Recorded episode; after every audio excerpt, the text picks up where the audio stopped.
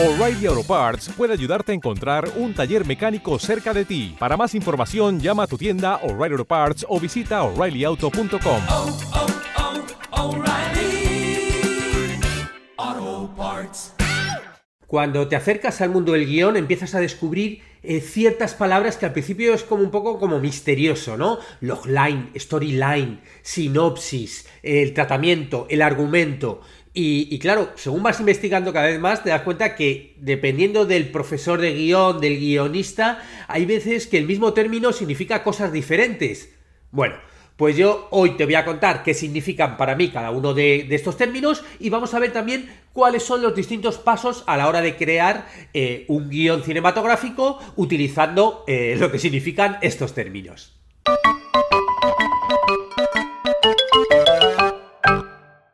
Y antes de empezar, comentarte que esta semana comenzamos con los retos dentro de la plataforma de cursos de guión.com. Y lo hacemos con el reto Escribe un cortometraje en una semana. A lo largo de 7 días, ¿no? Todos los que se apunten en este reto van a recibir un mail al día diciendo qué es lo que tienen que hacer para que si vas siguiendo y haciendo lo que te, lo que te, lo que te digo que tienes que hacer cada, cada día, bueno, pues a la semana tengas escrito tu guion de cortometraje. Con lo cual, bueno, ya sabéis todos los suscriptores que buscáis la página de retos y nada, ahí ponéis el mail y a partir de ahí a recibir mails a partir del 1 de diciembre. Bueno, y el podcast de hoy nace de una duda que me llegó el otro día, un mail. Vamos a ver qué, qué decía. Hola David, gracias. No he tenido mucho tiempo de explorar y disfrutar del curso, y por ello tal vez tenga una respuesta obvia. Para ti o para la cinematografía española existen las definiciones de logline, sinopsis, argumento, escaleta, guion y guion técnico. Gracias. Saludos. Bueno, este mensaje me lo envió Jorge, esa no es su voz, la, esa voz la he sacado yo con una inteligencia artificial, pero bueno, digo, para leerlo yo, pues, pues escuchar otra voz, ¿no? El caso es que, como decía al principio, no existe una terminología para la cinematográfica, cinematografía española o latinoamericana que sea unánime para todos. Esto no es como física, como ciencia. Y de repente lo que uno llama logline, hay otro que lo llama storyline, y de repente, pues la sinopsis para uno tiene que ser de media página, para otro de dos páginas, para otro hay sinopsis de cuatro páginas, con lo cual es, bueno, hay, es un poco batiburrillo. Pero, como me has preguntado, Jorge, yo te voy a dar mi punto de vista de todos los distintos elementos, ¿no? Y el nombre que para mí yo es el que utilizo. Vamos, no, no quiero decir ni que sea el, estándar ni que sea el bueno, pero bueno, yo por lo menos es el que utilizo en mis clases, en los podcasts, en los cursos, en todos los sitios. Y ya de paso, con esto vamos a ver las distintas etapas de, de escritura de un guion. Comenzamos por la idea. La idea es el concepto inicial de una, de una historia. Normalmente suele ser algo cortito, suele ser algo general y puede ser algo muy simple, como por ejemplo una situación o un personaje, un evento. Pero esta idea va a ser el germen de lo que después se convertirá en una historia. La idea es algo genérico, por eso, por ejemplo, no se puede registrar, tú nunca puedes, no puedes ir a un registro ¿no? y, registrar una idea, o sea, tenemos que desarrollar esa idea para poder registrarlo, ¿no? Desarrollarlo pues en una sinopsis, o un tratamiento o un guion y entonces ya registraríamos eso. Y luego también es que realmente de una idea eh, se pueden hacer muchas historias distintas, ¿no? Va a depender pues del autor, del género que quieras hacerlo, de, de repente el público al que quieras dirigirte, pues hace que cuentes una, una historia con esa misma idea u otra, del medio en que lo hagas, bueno, de, muchísimas, de muchísimas cosas. El segundo paso a partir de esta idea es crear un logline. Un logline sería como la, la mínima expresión en la que podemos desarrollar una historia. Es una, es una especie como de resumen muy, muy breve de una trama, muy breve, puede ser una o dos frases, más de dos frases no, a lo mejor entre 35 o 45 50 palabras, más de 50 palabras no, pero aquí lo que buscamos es sacar la esencia de la historia y mostrar interés. Y normalmente ya tiene alguno de los elementos clave de la historia, como por ejemplo el personaje, el conflicto o, también el entorno. Y claro, como te decía, el logline ya es, es la, la esencia de la historia, con lo cual podemos ya empezar a testarla a, a, probarla nosotros o incluso preguntar a gente para ver si hay feedback y ahí vemos si algo falla, si algo no se entiende, si genera o no genera interés, de tal forma que, bueno, podemos seguir trabajándola y redactándola hasta que veamos que es, una, que es un logline que tú se lo cuentas a alguien y que diga, wow, yo quiero conocer esa historia. Algunos elementos que puede tener un logline son el universo en el que pasa, ¿no? Es decir, un poco a lo mejor la, el, lugar o la época, ¿no? Si de repente hay una época distinta a la actual, el protagonista, y del protagonista no nos importa el nombre, lo que nos importa en, el protagonista, bueno, no nos importa el nombre, a menos que sea alguien famoso, claro. Pero si no, lo que nos importa es el rol, el rol social, pues a lo mejor es hijo, es padre, es madre, el rol profesional, pues un bombero, un, torero, un, una cantante, Luego también el, el, detonante, ¿no? El problema que activa la trama, ¿no? El incidente incitador, llamada a la aventura, como, como queramos llamarlo. Luego también se pone el, el objetivo que va a tener que conseguir, ¿no? A partir de este detonante, pues el protagonista le pasa algo y tiene que buscar una meta, un objetivo, eso también puede estar. También puede estar el antagonista o la, o la fuerza antagónica, ¿no? Que, que, es, que, le va a intentar impedir conseguir ese objetivo. Y por último, mucha, muchas personas ponen el, el, el online el riesgo, la consecuencia. ¿Qué pasa si no se consigue ese objetivo? ¿No? Si te fijas, son todos elementos que están relacionados. Un protagonista al que le pasa algo, un detonante, entonces a partir de ahí le surge un objetivo, hay una especie como de antagonista o, fuerzas antagónicas que le va a impedir conseguir ese objetivo y hay una especie como de riesgo de si no consigue ese, ese objetivo. El logline normalmente tiene como dos tipos de usos. Por un lado, en la fase de creación, pues te ayuda al guionista a, entender cuál es la esencia de su historia, ¿no? ¿Vale? Quién es el protagonista con la acción y tenerlo en la base, bueno, el logline deberías incluso ¿no? pegártelo en un posit, en la frente, donde sea, y tenerlo siempre ahí de referente para, cuando te pierdes el guion, volver siempre al logline, ¿no? Por eso primero hay que afinarlo muy bien y está bien testearlo, probarlo con gente, incluso a lo mejor puedes desarrollar varios logline de historias y luego desarrollar la historia que más te guste, pero bueno, como eh, sería utilizarlo en esta fase más de creación de, la historia y luego la otra en la fase de comercialización, bueno, pues, va a llegar a de repente eh, a lo mejor a ponerse pues en el DVD, eh, el Netflix, pues el, el textito que te aparece, obviamente no es lo mismo un logline que otro, ¿no? Con lo cual siempre vas a tener que reescribirlo, ¿no? Si es para ponerlo en YouTube, en tu vídeo, ¿no? Para, para atraer gente, eso es distinto al que te está ayudando a la hora de reescribir, ¿no? Pero bueno, esos son como matices entre los elementos que, que te he dicho que tendría que tener. El tercer término que te digo es el storyline, que hay gente que lo utiliza como logline, lo confunde, bueno, da igual. Para mí el storyline es básicamente el conflicto desarrollado un poco más grande que el, que el, que el ¿no? El conflicto desarrollado en cinco líneas, ¿no? Con lo cual ya es un poquito más grande. Y aquí sí que en el storyline, como lo trabajo yo por lo menos, sí que es importante ver el conflicto como el, el principio del conflicto, cómo se desarrolla y cómo termina, ¿no? Al igual que en el logline no, no, normalmente no se muestra el final, ¿no? Lo, importante es dejarlo abierto, ¿no? Esa, apertura de hacia dónde va. En el storyline, por lo menos como lo trabajo yo, sí que me gusta ver cómo empieza la historia, cómo se desarrolla y cómo termina. Con lo cual te obliga a decir, bueno, vale, al final consigue o no consigue lo que busca, ¿no? Vive, muere, ¿cómo va a terminar esta historia? Claro, si en el, en logline, eh, que sería casi más bien contestar a la pregunta de qué va la historia, Aquí en el storyline sí que vamos a ir a qué es lo que pasa en la historia.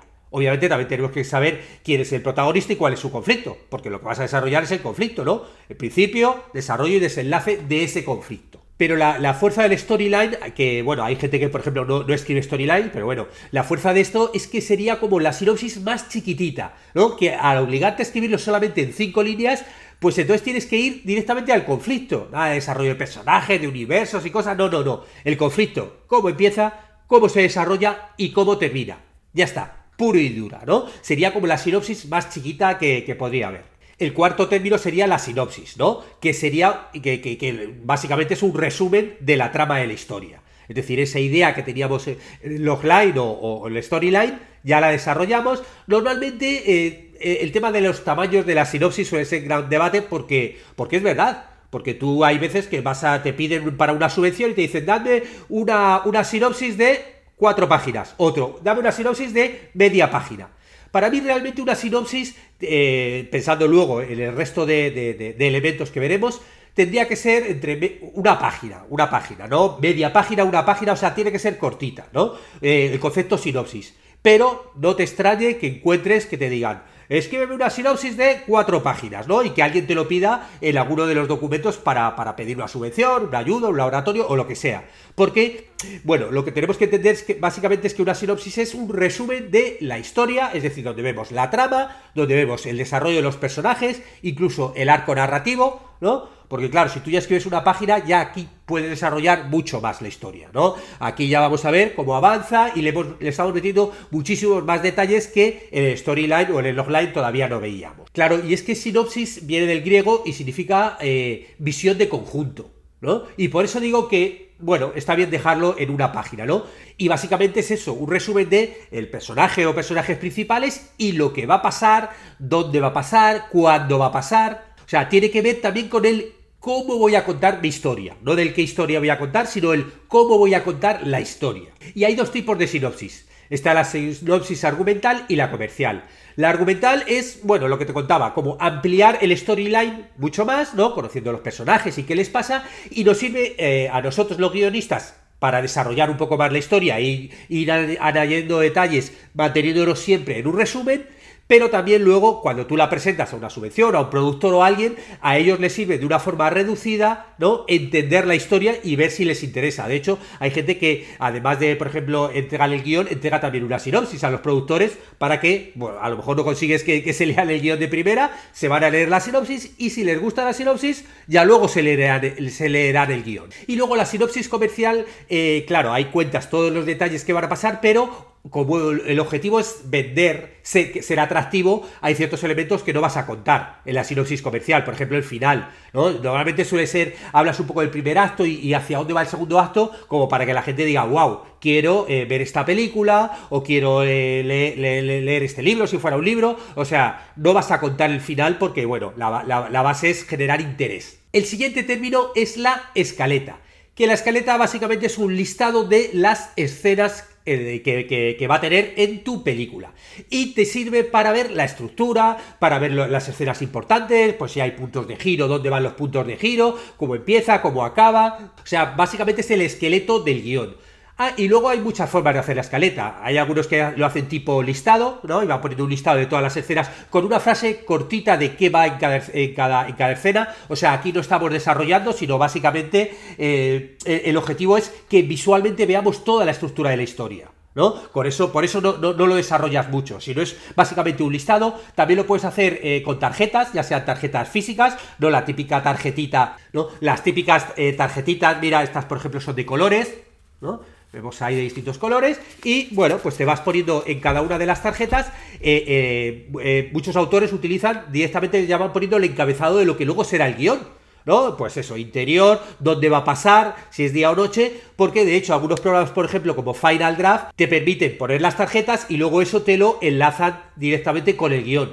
Tú creas todas las, tarjetas, todas las tarjetas con su encabezado y luego esos son los encabezados de la, de la, del guion, ¿no? De cada escena en el guion. De tal forma que si tú mueves las tarjetas, se te mueve en el, guion las escenas, ¿no? Este normalmente es un paso intermedio entre esa, la sinopsis y lo que sería ya el tratamiento o el argumento.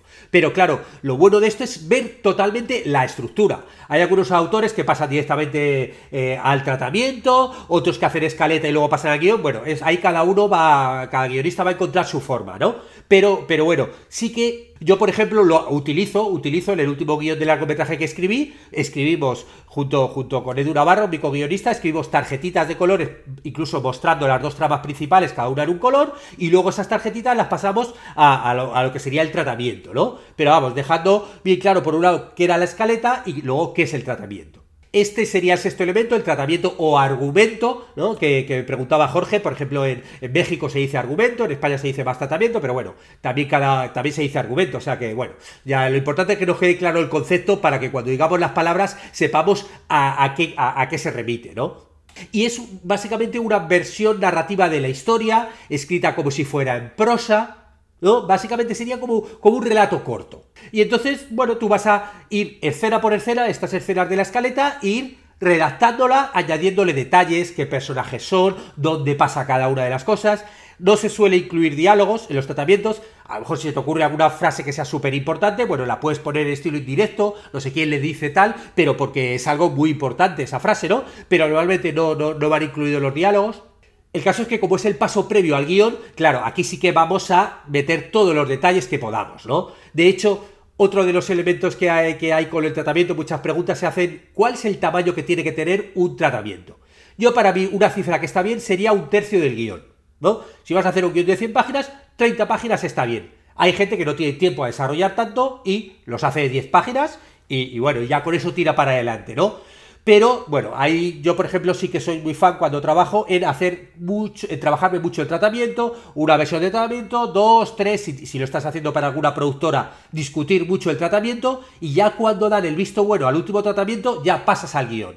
Porque con esto te vas a evitar muchísimos cambios, todo el mundo va a estar de acuerdo con lo que haces y no vas a tener que volver atrás eh, y a quitar diálogos y cosas por, cambios que ya lo, los podías haber hecho antes. Con lo cual, si puedes trabajar el tratamiento, cuanto más lo trabajes, mejor. Sería como unas, el tratamiento o el argumento, una sinopsis ya muchísimo más grande, con todos los detalles, donde vamos viendo qué pasa en cada escena. Incluso podemos escribir eh, de cada escena cómo, cómo, evoluciona dramáticamente, es decir, cómo empieza y cómo acaba, ¿no? Pensando que cada parrafito sería una, una de las escenas de la, de la futura peli. El siguiente elemento sería el guion, que ahí sí, ahí ya nos tenemos que ir a, a lo que conocemos normalmente como el formato clásico de guion, el formato estándar de, de Hollywood, ¿no? Que, bueno, yo por ejemplo, si no lo conoces, aquí en Amazon, o sea, en Amazon puedes encontrar el formato de guion, guía para escribir un como guionista profesional que escribí yo y en el que cuento todas las características del formato, es decir, pues cómo tienes que poner el encabezado, luego las descripciones de lo, de, lo, que estás viendo,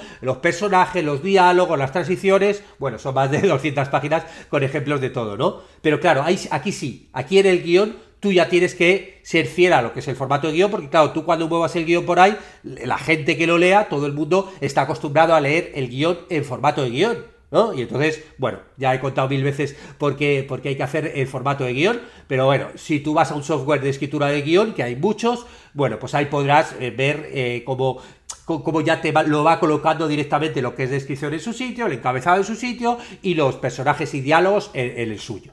Y bueno, básicamente sería una evolución del tratamiento, ¿no? Pasar lo que hemos puesto antes en escenas, pues ya por ir describiendo qué es lo que estamos viendo y ya incorporar los diálogos, ¿no? Y todo lo que se está escuchando o que quieres que se escuche en la, en la película. Y el último de los elementos que tú contabas era, es el guion técnico, que sería una versión del guion anterior, que, sería, que se conoce también como guion literario, en el que ya se ponen los elementos técnicos, ya puedes poner cosas de tamaño de cámara, o sea, de tamaño de plano, perdón, de pues, si hay movimientos de cámara, sonido, pero claro, nosotros como guionistas el guion técnico no lo hacemos. Ya el guion técnico tiene que ver con el director ¿no?